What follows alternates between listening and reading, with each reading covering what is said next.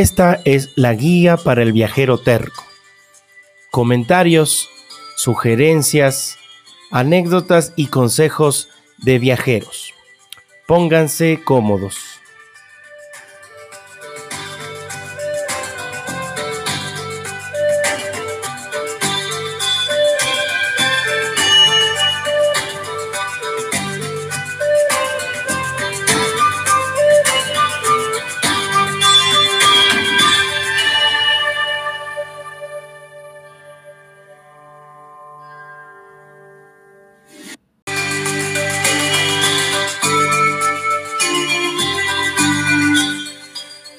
Esta es la guía para el viajero terco. Comentarios, sugerencias, anécdotas y consejos de viajeros. Pónganse cómodos.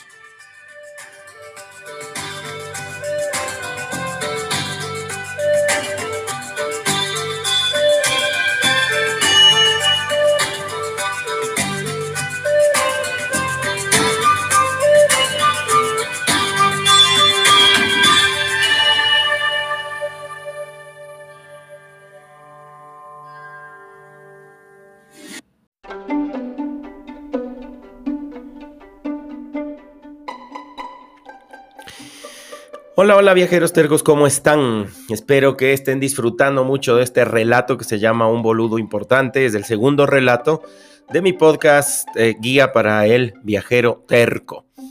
No se olviden que me pueden encontrar en mm, Instagram y en Twitter como jc.voyage. Ahí puedo, eh, este, recibo sus comentarios, recibo preguntas. La verdad es que hay mucha interacción con gente de prácticamente todo el mundo, de muchas partes del mundo.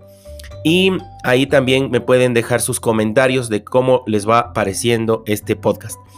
En la última parte, en la parte anterior, en el tercer capítulo, yo les había comentado cómo es que llegué a la ciudad de Buenos Aires, lo que me había pasado con ese taxista y bueno, yo me encontraba en la recepción del hostal, sentado sobre una butaca, pensando un poco en qué es lo que me había pasado y básicamente, como les dije, la había cagado completamente. Este es el cuarto y último capítulo de este relato, un boludo importante. Sentado ahí, recordé que yo no tenía billetes pequeños en mis bolsillos. Tenía solo dos, uno de 20 y uno de 50 pesos argentinos. No entendía de qué manera se los había entregado a ese taxista quien evidentemente se había aprovechado de mi acento foráneo, pero sobre todo de mi estado de somnolencia. Caí en cuenta que había sido víctima del famoso cambiazo los tipos con una habilidad que el mismo Houdini envidiaría. Te trucan los billetes en cuestión de décimas de segundos y aprovechándose de tu estupor, te convencen de que el billete que tú les entregaste no cubre la tarifa a pagar. Tú, entre confundido y avergonzado, accedes a entregar más dinero hasta que la estafa queda consumada. Qué hijo de puta, tan decente que parecía el tipo. Así es que sentado en la de butaca me di cuenta de mi situación que además de ser la de una persona estafada, era la de un turista sin medio centavo en sus bolsillos. Esos 70 pesos eran mi presupuesto para al menos dos días. Me acerqué hasta el escritorio del recepcionista y le pregunté si existía la posibilidad de utilizar alguna de las cuatro computadoras que se encontraban sobre una larga mesa, a lo que él me contestó que sí, que eran gratuitas. No así, al contrario, los dos teléfonos fijos cuadrados que se ubicaban en otra mesa un poco más pequeña, porque estos eran pagos. Para usarlos tenía que insertar una moneda en la ranura de un cajetín pegado al aparato a manera de un discreto y elegante teléfono público. La moneda se la conseguía en la recepción después de pagar un monto, un, módico valor de, dos pesos, eh, dinero con el que yo no contaba. Me senté frente a uno de los ordenadores y redacté un par de mails, el uno para Luciana y el otro para Sebastián. Necesitaba recuperar esos dólares, si es que los iba a recuperar, ese mismo día. Empezó a invadirme la angustia porque yo entendía que los dos chicos leerían esos correos recién para la mañana siguiente, la de lunes. No nos olvidemos que para el año 2006 no existían las facilidades y la conectividad que existen ahora. No sabía si ese día desayunaría o no, si es que almorzaría o no. Volví a tomar mi lugar sobre la desteñida butaca, mientras miraba cómo el comedor se seguía llenando de turistas que bajaban a servirse su desayuno. Yo no tenía derecho a este, ya que mm, recién había llegado, y aunque estaba incluido el desayuno, sería a partir de la mañana siguiente. Las reglas del hostal eran claras y tajantes, imagínense, yo no quería eh, más malos ratos. Seguí cavilando sobre alguna posible solución cuando recordé que en mi maleta de mano había guardado un billete de dos pesos. Este como ritual empezó en Santiago de Chile donde hice lo mismo con uno de 500 pesos chilenos, a modo sobre todo de souvenir. Parecía que empezaba a ver alguna luz al final del túnel. Alcancé mi maleta de mano la que permanecía arrumada en una esquina al lado de mi mochila, tratando de no estorbar el paso. Busqué en uno de sus bolsillos y encontré en efecto el billete de dos pesos con la efigie en color azul de Bartolomé Mitre. Compré la monedita que me daba acceso a no más de dos minutos de charla en esos teléfonos como públicos, digamos, y marqué el número de Luciana que tenía anotado como por azar en un maltrecho papel. Eran las 7 de la mañana y una voz sonolienta me atendió. Le costó un tanto identificarme, pero en segundos entramos en tema. Le pregunté si de casualidad ella tenía el número de Sebastián, a lo que respondió afirmativamente. Uf, respiré. Qué suerte. Le comenté mi situación sin ahondar en detalles, haciendo honor al poco tiempo, y le pedí de favor especial que llamara al chico, puesto que yo no tenía manera, que le pasara el número del hostal donde yo estaba hospedado, porque necesitaba planificar nuestro encuentro para esa misma tarde. Finalizada la llamada, me acerqué una vez más al recepcionista, a quien parecía que ya le tenía podrido con tanto requerimiento, y le pedí de favor que si recibía una llamada preguntando por mi nombre, se sirviera permitirme acercarme al teléfono. Le escribí justamente mi nombre en un papel y traté de no incomodarlo más. Ahora solo tenía que cruzar los dedos y esperar. Pero como todos ya sabemos, y así es como empezó este relato, todo salió mal porque me ausenté cinco minutos cuando fui a los lavatorios.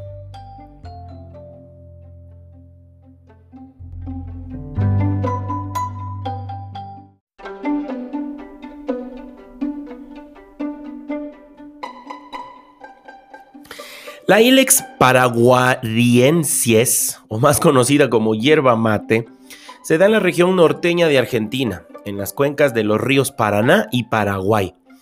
Tiene un sabor amargo, por lo que se la suele tomar como una infusión con algo de azúcar en un recipiente cóncavo de madera, generalmente algarrobo, quebracho, colorado o yandubay.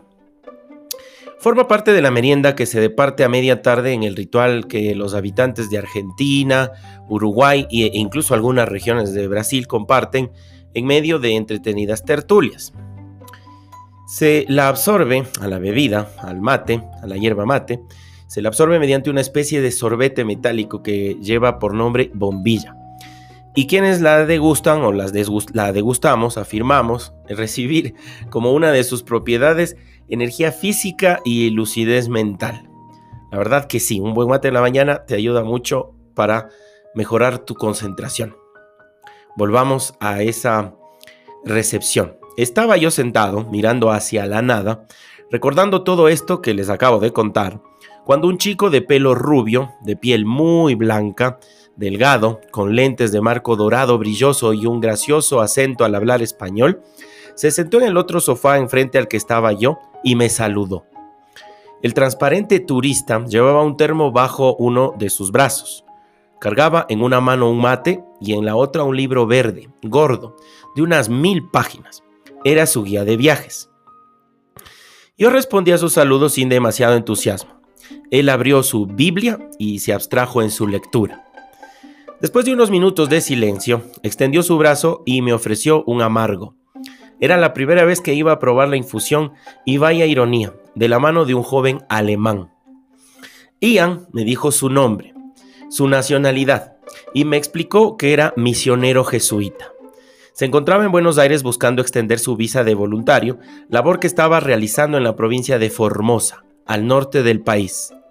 Yo le conté poco de mí, y no tanto por antipatía, sino por mi paupérrimo estado de ánimo. Después de otro silencio que se volvía tenso, mantuvimos algo parecido a una charla. Él con su marcado acento, sobre todo al pronunciar la letra R, que le patinaba, y yo con mi pésima actitud. De repente se me vino una idea. Pensé en pedirle prestado dinero. Según mis cálculos, con dos pesos para comprar una ficha telefónica bastaba.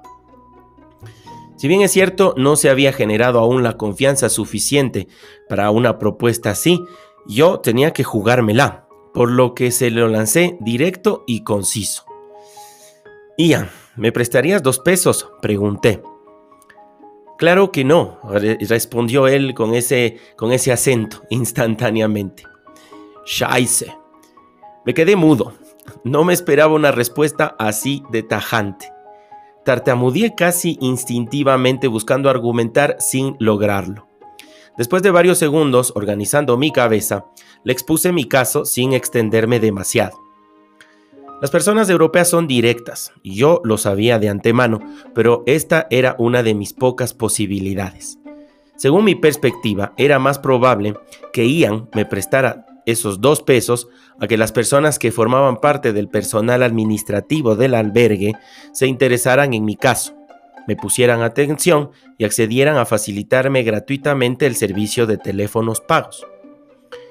Tal vez ustedes están pensando que me ahogaba en un vaso con agua y quién sabe, tal vez tengan razón.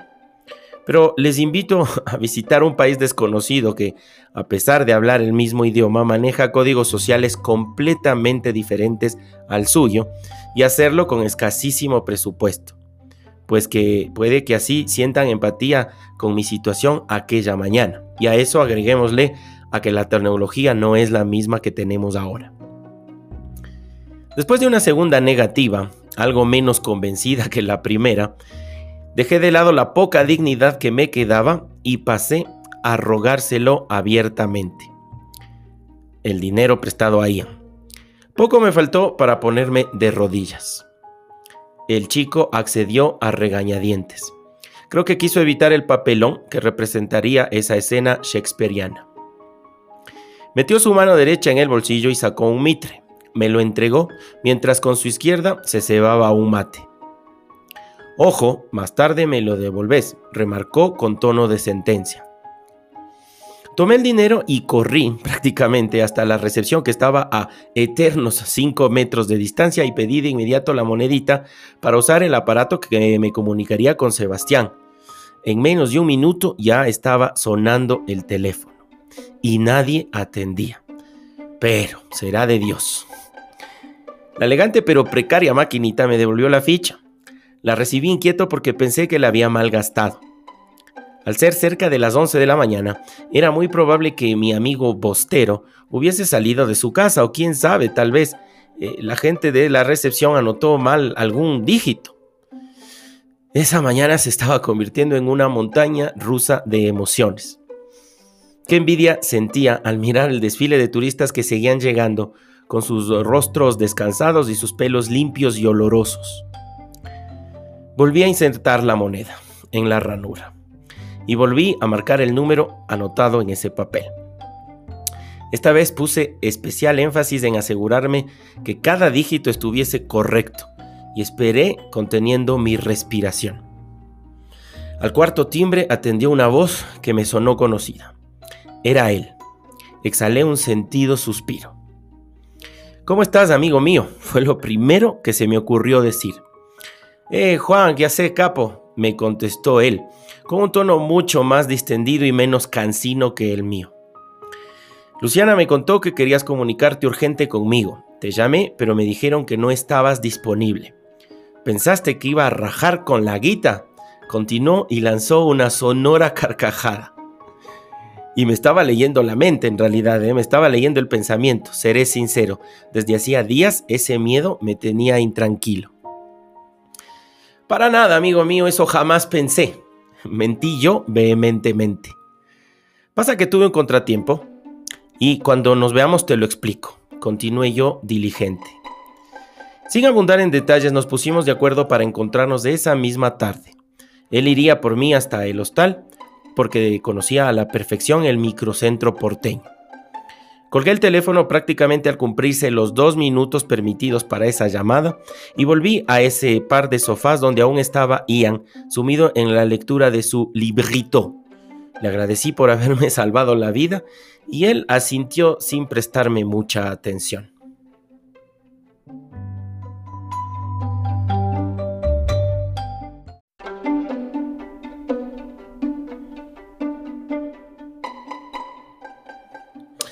Los últimos turistas que quedaban en las mesas desayunando se retiraron y un silencio se empezó a sentir. Se terminó la sinfonía de voces y de cubiertos chocando con las tazas. Escuché a una chica quien pronunció mi nombre en voz alta y me pidió que me acercara hasta el escritorio de recepción. Me saludó al apuro y me entregó una llave. Me explicó dónde quedaba mi habitación y me despachó lo más pronto que pudo. Era oficial, el servicio en aquel lugar era muy poco personal. Me despedí de Ian jurándole devolverle su dinero horas más tarde y subí hasta mi habitación, la que se encontraba en el quinto piso. Lo primero que hice fue darme una larga ducha. La ansiaba desde hacía horas. El cuarto era pequeño y estaba abarrotado de literas. El aire acondicionado funcionaba de manera deficiente y el olor a sobaco y a alcohol inundaban el lugar. A pesar de esto, me acomodé en mi cama. Me puse mis audífonos, saqué mi aparatito de música, un MP3, y tuve un momento para recapitular sobre mi odisea de ese día. Me puse a recordar el cómodo autobús en el que había pernoctado.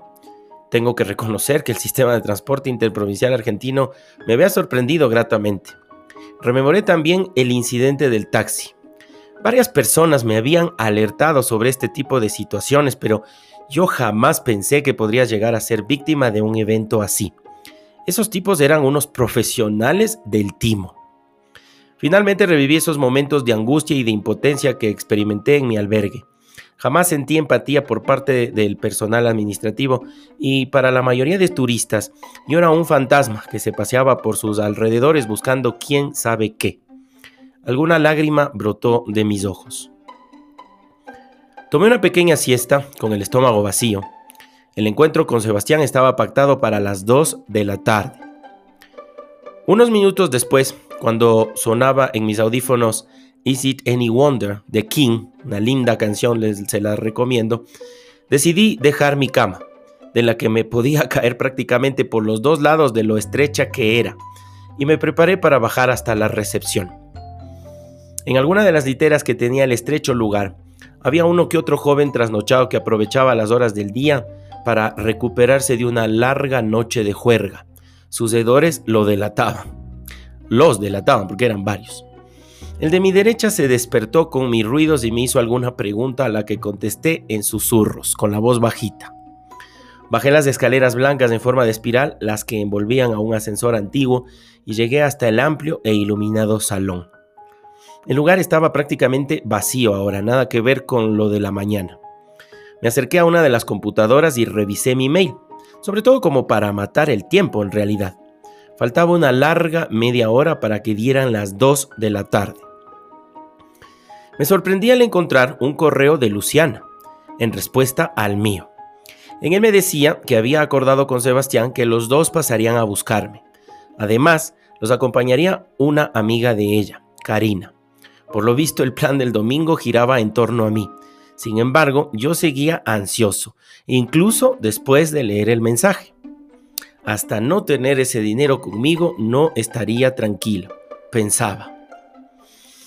Una vez más, di una vuelta por la sala de uso compartido. Recorrí la mesa de pool y las mesas de desayunos sin encontrar persona. Nada calmaba mi angustia por lo que decidí sentarme sobre los destartalados sofás y distraerme hojeando alguna de las revistas de viajes que reposaban sobre un par de mesitas. Después de varios minutos mirando fotos de lugares exóticos, escuché el sonido que generaba el pestillo eléctrico al abrir la puerta. Había una conversación que llegaba hasta mis oídos en forma de murmullo.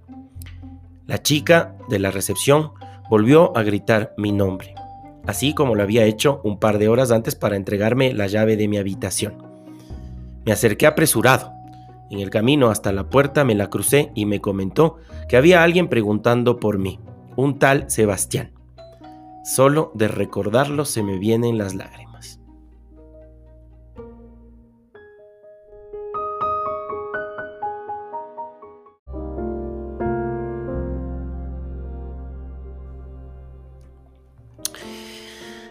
Es interesante el papel que juegan los prejuicios en nuestro sistema cognitivo. Sin ellos no llegaríamos muy lejos. Nos protegen y nos advierten de situaciones inusuales que podrían poner en peligro nuestras vidas.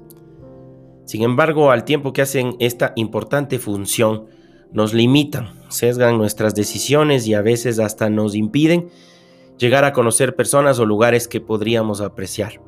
Tengo que reconocer que esto me pasaba con Sebastián. Pero él no solo me entregó los 300 dólares intactos, sino que además me invitó a comer los famosos sanguchitos de bondiola en Costanera un halago al paladar.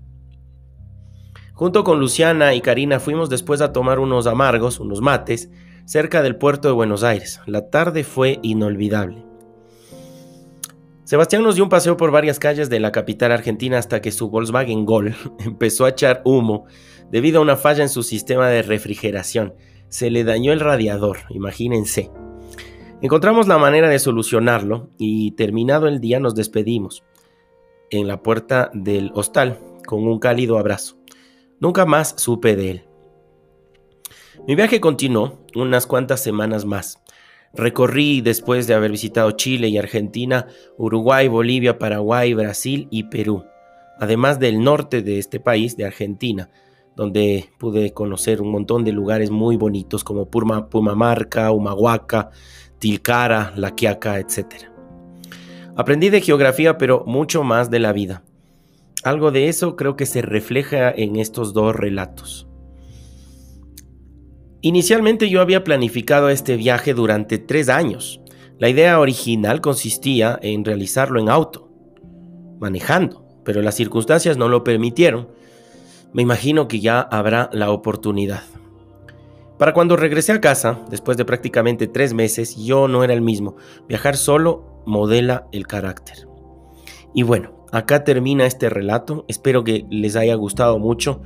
El final es bastante sentido, bastante bonito, la verdad lo recuerdo con mucho cariño y espero haberlo podido transmitir hacia ustedes. Espero sus comentarios y no se olviden que después de unos días tendremos las entrevistas acá en el podcast, eh, hablando de diferentes países Va a estar muy entretenido, va a ser en varios idiomas, se los adelanto.